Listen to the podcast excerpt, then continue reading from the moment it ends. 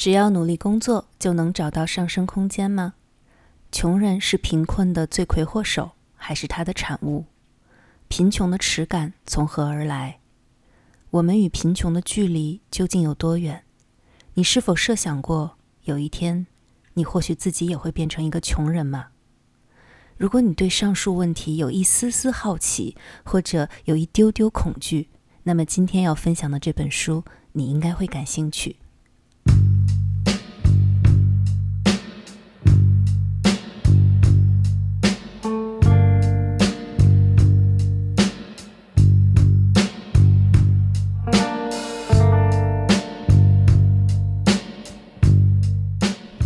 Hello，大家好，我又来讲书了。今天要讲的是王邦的《贫穷的质感》，这是一本偏社会学的纪实观察文集，讲述了王邦旅居英国十二年间的一些见闻和思考。而这些见闻的核心都是围绕着英国的穷人，还有英国的贫困问题来展开的。这个内容呢，其实和我一开始对于英国的初印象差异实在是太大了。当然，可能主要还是我太无知了，因为在我的印象里。英国哎，老牌资本主义国家，世界第一梯队，曾经的日不落帝国，还有工业革命发源地，英国会有穷人吗？但实际上就是有的，而且还不少。王邦呢，在书中就详细描述了英国中低阶层的生存困境，其中也包含了大量从中产阶级滑落后没有办法再从事生产，也无法参与消费的新穷人。我想推荐这本书的第一个原因，也是让我自己在看这本书时最动容的地方，那就是书中探讨的问题实在是和我们太近了。英国虽然很遥远，英国的发展历史也和我们不一样，但是他们今天所面对的贫困问题，却让我有一种仿佛照镜子般的熟悉感。比如说，书中讲到了工作岗位的缺失、房价的飙升、巨大的国家医疗负担、福利政策紧缩，还有养老金亏空等等。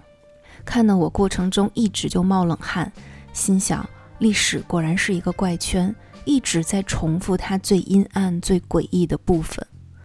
王邦讲述的这些问题，有一些在我们的历史上已经被见证过。还有一些似乎已然在未来虎视眈眈地等着我们。听起来呢，这本书可能会内容有一点沉重啊，但是其实特别好读，也特别有意思。这个绝对要归功于作者的绝妙的文笔，这也是我想推荐他的第二个原因，就是王邦写的实在是太好了，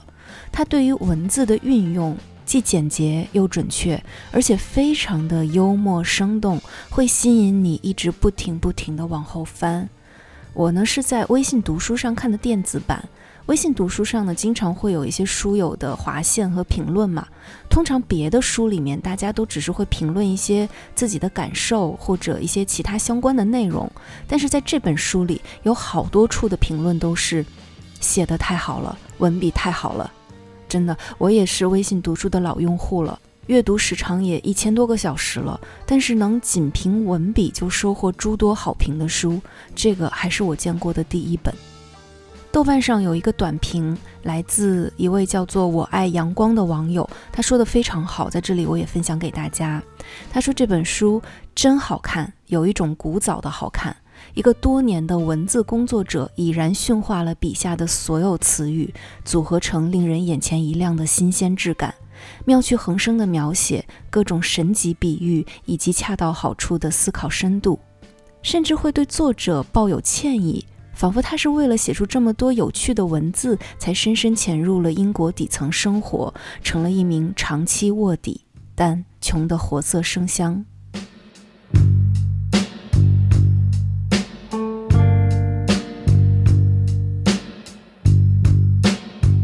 好了，夸完了，先简单说一下这本书的内容吧。全书呢分成了三个部分。第一个部分，两极化的社会，在这一部分主要讲述了英国的穷人、老人、垄断资本主义冲击下的农民、退出历史舞台的工人。第二个部分，寻找同温层，在这里，王邦从观察者转变为行动者，他参与了工党，见证了老工党的逆袭和左派的困境。也亲历了工党内部的左右争端，并最终无奈选择退党。除了政治行动之外呢，他还深入了各种民间组织，试图从附近的、在地的、自发的各类组织中寻找同温层，并用微弱的力量撬动变化。第三部分，这个部分有一点点像番外啊，包括了英国猎巫运动一瞥，还有英国家庭史一瞥。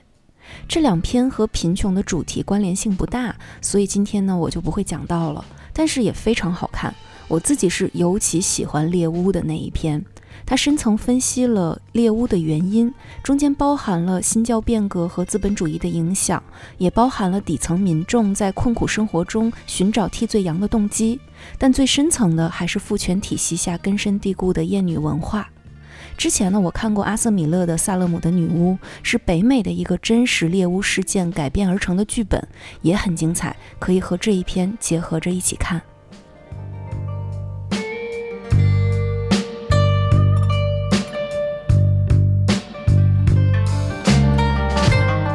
王邦是个奇女子，她原本是二十一世纪环球报道的记者，二十七岁那年辞职不干了，开始靠自由创作为生。他写过小说，做过漫画，也拍过纪录片，做过独立电影。但电影在国内出现了点问题，没有办法上映。而恰巧呢，这部影片的制作人在伦敦有一个工作室，他对王邦也非常欣赏。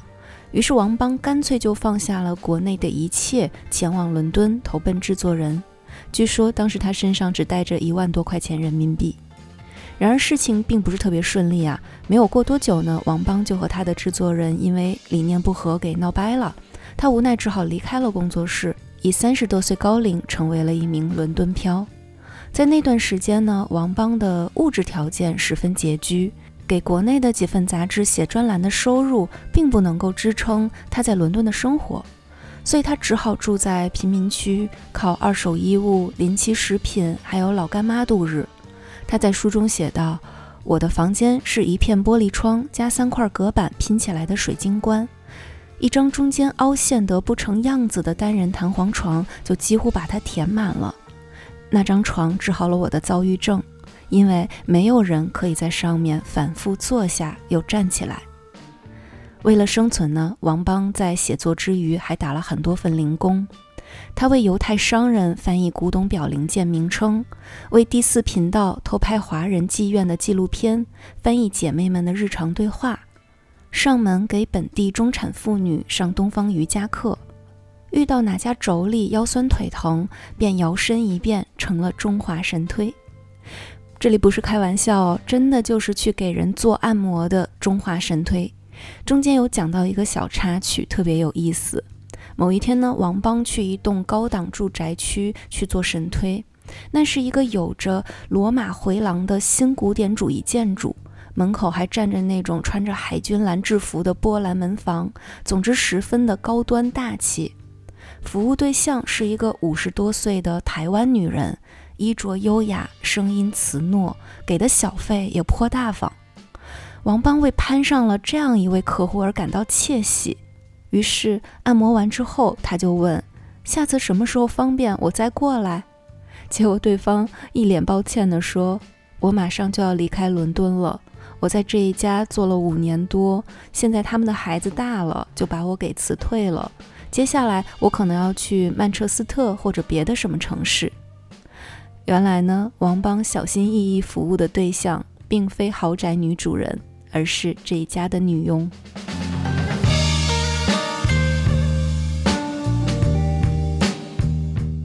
就是在这样的生活中，王邦认识了很多英国底层的人，也了解到英国社会中的很多问题，其中首当其冲的便是中产阶级的萎缩。其实，在二战结束后到八十年代的这段时间之内呢，英国的中产阶级队伍是在不断壮大的，而老一辈的中产阶级的生活也是相当幸福的。但这一些啊，有点残酷的说，很大程度上都是战争的遗产。二战过后，一切百废待兴，而所有人都希望从战争中吸取教训，于是对任何偏右的思想都如惊弓之鸟。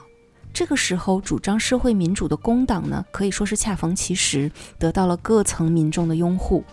工党上台之后，在英国大力推行了福利社会，有政府廉租房、全民医保、全民养老、免费教育，还有学生上课的时候还会免费发放牛奶、鱼肝油等等。相信国内的我们其实之前也多多少少都听说过欧洲的福利待遇有多么的好。正是因为有这样完备的福利政策，再加上当时各行各业都在发展，都需要用人，只要是愿意本本分分干活的人呢，都可以谋求一份工作，过上一份相对体面的生活。王邦呢，在书中采访了一对老夫妻，丈夫托马斯年轻的时候是家具厂的员工，妻子玛丽是接线员。可以说两个人的职业都相当普通了，勉强能够上中产阶层最下面的那条线。但是两个老人却可以住在有花园、有车库的二层洋房里。他们靠的就是四十五年前趁着政府廉租房刚刚支持私人购买，而且房价还非常低廉的时候买了这幢房子，并且依靠完善的医疗和养老福利安享晚年。听起来还挺美好的，对吧？但如果有一天托马斯和玛丽没有办法再自己照顾自己了，要去住养老院，那么以他们的财力能够住多久呢？答案是四年，因为在今天，英国的各项福利已经在大幅度的紧缩，而大量的养老机构也已经从国有转为私有化，高昂的养老费用可以在四年之内就把他们用毕生劳动攒下的这栋花园洋房消耗干净。悄悄发生改变的不仅仅是养老机构，还包括了医疗保险的私有化、政府廉租房的消失、职业养老金的消失。这里说一下，英国呢，它分了职业养老金和国家养老金，国家的这一部分还在，但是由企业提供的那部分职业养老金已经在逐步缩减，而国家养老金呢，也在被用于政府的投资，所以前景也不是特别的稳妥。所以呢，像托马斯和玛丽这样看似安稳富足的晚年生活，其实是经不起半点闪失的。书中有讲到另外一个人啊，就是一个很好的例子，Steven，一个古建筑修复专家。这样一位曾经修复过温莎城堡天花板的专业人才，因为在退休前举家搬到了西班牙，却在那里和结婚十四年的妻子离了婚。只好带着所剩无几的积蓄回到英国。六十二岁了，找不到工作，原来的房子也没了。挣扎了一段时间之后，Steven 卷起了包袱，住进了森林里，成了一个流浪汉。而年轻人呢，就更惨了。一系列的福利紧缩后，曾经优质的政府廉租房已经几近消失了。市场上呢，只有价格高昂的商品房。想住进托马斯和玛丽那样的花园洋房几乎是不可能了。在伦敦租一个单间都需要每个月七八百英镑的租金，再加上新自由主义的崛起、经济全球化的冲击，还有英国去工业化等多重加持，各行业的工作岗位都在日渐饱和，竞争愈发激烈。新一代的年轻中产生活的如履薄冰，一不小心就会向下层滑落。王邦说：“对于年轻的中低阶级收入者来说，托马斯和玛丽那一代曾拥有过的阶层上升空间，似乎只成就了一朵半个世纪的昙花。无独有偶，在东京贫困女子中，也记录了大量原本条件不错、生活也很体面的人，只是因为行差踏错一步，就一步步地滑落到谷底。”其中有高级官员的妻子在离婚后找不到工作而住进阁楼里，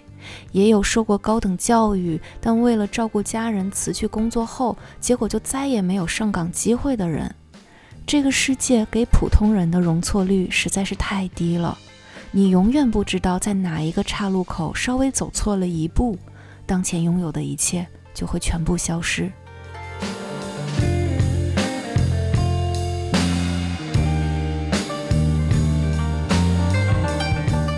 接下来呢，王邦叙述了资本垄断和经济全球化对于英国本土农业和工业的影响。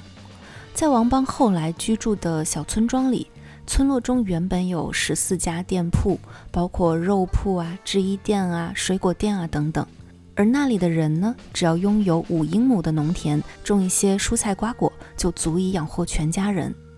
但是呢，好景不长，到了上世纪九十年代之后，由于超级市场的侵入，村子里除了一家理发店和一家惨淡经营的肉铺，其他的小店铺、小门脸就全部都消失了。超级市场呢，需要海量的供给、稳定的供应链和最便宜的出品价格。在这样严苛的条件下，小农场主基本上是没有生存空间的。而勉强能够为超级市场供货的大农场主，在垄断巨头之前，也完全失去了议价能力，只能任其宰割。我们看到的是光鲜亮丽的一面，是吃穿用度一应俱全的超级市场，是只需要五个人就能耕种四千英亩土地的农业科技进步。但我们看不到的是那些难以为继的小农场主，还有那些从1996至2004年间消失的八万个与传统农业相关的工作岗位。这些人，他们去哪里了呢？还有工人，“工人最光荣”这句口号，我们一定不陌生吧？在二战后的英国也是一样的。书中呢，详细说了矿工的例子。曾经的英国国家煤炭局收购了近千家私有煤矿，实现了矿业国有化，并且还为矿业工人提供了相当可观的工资、假期、各种福利条件。当时的矿工是很有自豪感和归属感的，他们住在集体宿舍里，参加集体活动，有免费医疗，孩子呢也在矿区的公立学校接受免费教育。然而，工资高，待遇好。就意味着高昂的生产成本，这个和自由市场机制其实是矛盾的。二十世纪八十年代之后，撒切尔的登台带来了英国重工业的全面私有化，也带来了矿业的终结。而为了缩小生产成本，实现最大盈利，同时终结的还有无数其他制造业，数以百万计的工人沦为失业者，只能够依靠政府救济金生活。听到这里，我不知道你有没有一点点的似曾相识感。老工业区的消失，国企改制，下岗潮，在东北伤痕文学里已经讲述过太多类似的故事了。还有最近的热播剧《漫长的季节》。总之呢，无论是西方民主社会主义的社会契约、工作、纳税、福利，还是我们曾经的集体持有、集体生产、共同分配。都在自由市场的冲击下完完全全的消解了。其实上述的一切直指核心问题，就是工作岗位不够了，有更先进的技术或者其他地方更廉价的劳动力能够替代本土的员工了。而如果我们再进一步，我们往未来看，在 AI 已经足够智能、足以胜任无数工作岗位的未来的那个时代里，我们会面对什么呢？我曾经很乐观地认为，永远都要拥抱新技术，因为科技进步能够解放人类的双手。但似乎没有人去关心那些被解放双手的人可以去做什么。而在我们所受的教育里，社会的伦理道德里，都在教会我们应该靠劳动吃饭。但事实就是，这个世界不需要那么多人劳动，至少在某些地方、某些行业里不再需要了。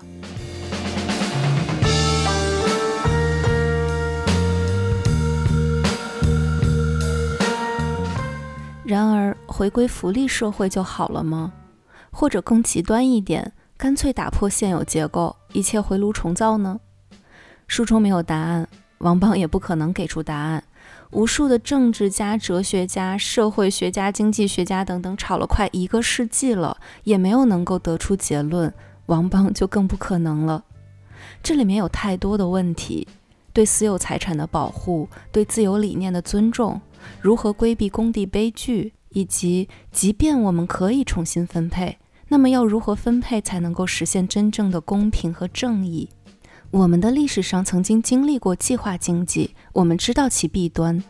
王邦在书中引用了一个老工党人的话，那就是任何单向度的主义，给他掌权个几十年，都会导向极权。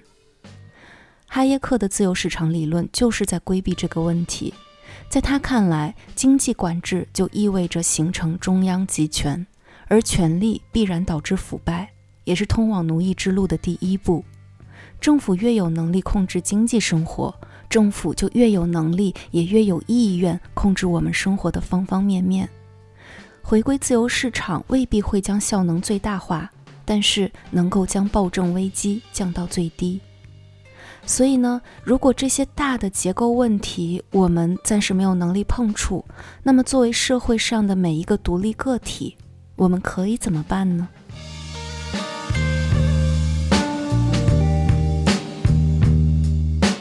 第一个能做的就是收起我们的傲慢。王邦在书中讲到了一个故事，是这样的：某个夏天，他和朋友溜进了一个富人区的开放工作室看展览。那边呢有很多有钱人会在家里展示自己的艺术作品，还会摆上各类的餐点、饮品，并且开放让大家来参观。王邦当时很穷嘛，就经常混迹于各个开放工作室蹭吃蹭喝。而这一次呢，他和这个开放工作室的女主人在厨房里面遇到了，就聊了起来。两个人聊到了甜点。这个女主人呢就说，超市里的甜品加了大量的糖精和添加剂，简直是毒药。我真不明白，为什么有些人如此轻易上当，标签上写什么，他们就信什么。尤其是那些盲目的穷人。听到这里呢，整个冬天都在吃超市里面一英镑四大块的松饼的王邦，突然就觉得浑身燥热。他只好回答说，主要还是因为便宜。女主人莞尔一笑，说：“便宜是原因之一，主要还是缺乏自制力吧。”这个就是有钱人的典型的逻辑。穷人非要吃垃圾食品，那么一定是因为他们缺乏自制力。有钱人想不到，穷人可能只是因为没有钱买有机食品而已。而这层逻辑，我们再往下想，那就是穷人之所以穷，是由于他们自身的缺陷，而反过来。我之所以成功，之所以富有，一定是由于我的努力和我的优秀。只要足够努力，就能够成功；只要你优秀，就会有足够的上升空间。那么金字塔尖的人就可以心安理得地享有他所拥有的一切。这是一个看似通顺的逻辑，但实际上却是在为所有人营造一个阶级流动的神话，是精英阶层虚伪且冷酷的傲慢。导向成功的因素千千万，而努力恐怕只是其中最微不足道的力量。迈克尔·桑德尔教授在《精英的傲慢》中指出，美国一百多所最具有竞争力的大学中，超过百分之七十的学生来自收入最高的百分之二十五的家庭，只有百分之三来自收入最低的那百分之二十五的家庭。常春藤高校中，来自最富有的百分之一的家庭中的学生，比全美收入后百分之五十的家庭的学生还要多。高昂的学费、严苛的入学条件，不仅 SAT 要有高分，还要有各种社会实践、推荐信、体育特长等等。天知道，穷孩子们哪有钱去搞这些啊？更不要提顶尖高校中通过捐款或校友子女这些特殊通道入学的学生，也在竞争行列之中。然而呢，那些家境本不富裕的年轻人，如果不进入最好的学校，接受最顶尖的教育，大概率也就只能沿袭父辈的工作，甚至更糟糕。于是，高校不再是阶级流动的通道，反而加剧了阶级固化，贫穷开始代际遗传。东京贫困女子中也提到了日本高校的学费问题。普通家庭的孩子是没有办法去支付这样高昂的学费的，他们只能申请助学贷款，以至于很多人刚刚从学校毕业，还没有找到工作，就已经有好几百万的助学贷款需要偿还了。不少女性也是因此只能够进入风俗业挣快钱，久而久之不再找正经工作。而在中年之后，风俗业也做不下去了，就被迫陷入了更大的贫困。哎，讲到这里，我真的是很庆幸自己生在中国啊，至少在我们这边，大部分普通人家的小孩儿还是能够读得起大学的。嗯，话说回来，精英阶层将自己的地位和身份通过教育而非世袭的方式传递给自己的下一代，这种传递不仅仅是财富，更是道德的优越感。而反之呢，在阶级流动的神话中，人们会将贫穷归因为懒惰、愚蠢、不思进取。底层民众向下传递的不仅仅是贫穷，还有屈辱。我非常喜欢《了不起的盖茨比》中的开篇啊，男主的父亲对男主说：“每逢你想要对别人评头论足的时候，要记住，世上并非所有人都有你那样的优越条件。”而在贫穷的质感中，当有人问 Steven，就是那位住进森林的古建筑修复师，他们问他说：“你觉得我们应该怎样帮助这世上的贫困的人？”Steven 的回答也同样令我动容。他说：“不要做道德审判，不要给他们扣上各种罪名。”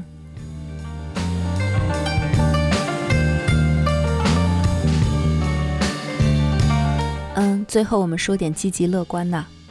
王邦在英国加入过工党，后来呢，又由于工党内部的纷争而无奈退党。